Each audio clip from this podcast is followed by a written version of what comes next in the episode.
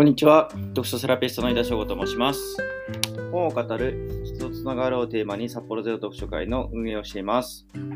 また、ブログ、SNS やポッドキャスト等の発信活動を通して、本の魅力や読書の素晴らしさを伝えています。えっと、まあ、コロナ禍で給付金が支給されたかと思うんですけども、そちらの使い道というものを覚えてますでしょうか？えっと、私はですね、ミラーレスの一眼レフカメラを購入したんですけれども、まあ、クリスマスプレゼントでかつてカメラをお願いしたこともありましたし、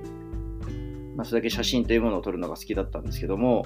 まあ、スマートフォンを手にしてからは、ま手軽に撮ることができるので、まあ、そういったカメラを使って撮ることは、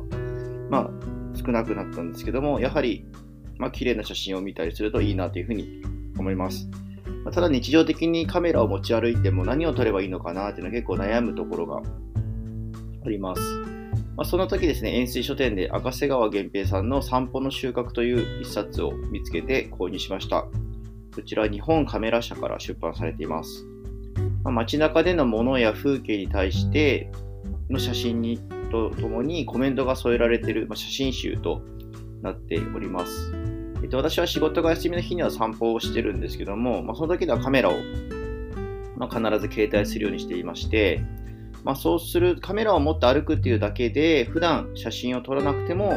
面白いものはないかなというふうに歩いている街を眺める視点っていうものが変わっていくように感じております。まあ、そしてですねそれ、それらを表現する手法は、まあ、写真だけである必ず必要はないのだなというふうに感じました。写真に対して短いキャプションであったり、そこから連想したことを書くっていうのは結構大事な要素なんじゃないかなというふうに思っております。えっと、こちらのタイトルの収穫の字なんですけども、核という、あの、収穫の核が、あの、獣編の核になってまして、まあ、写真を撮るっていうのはまさしくそのように狩りと、狩りをする感覚と似てるのかなというふうに感じました。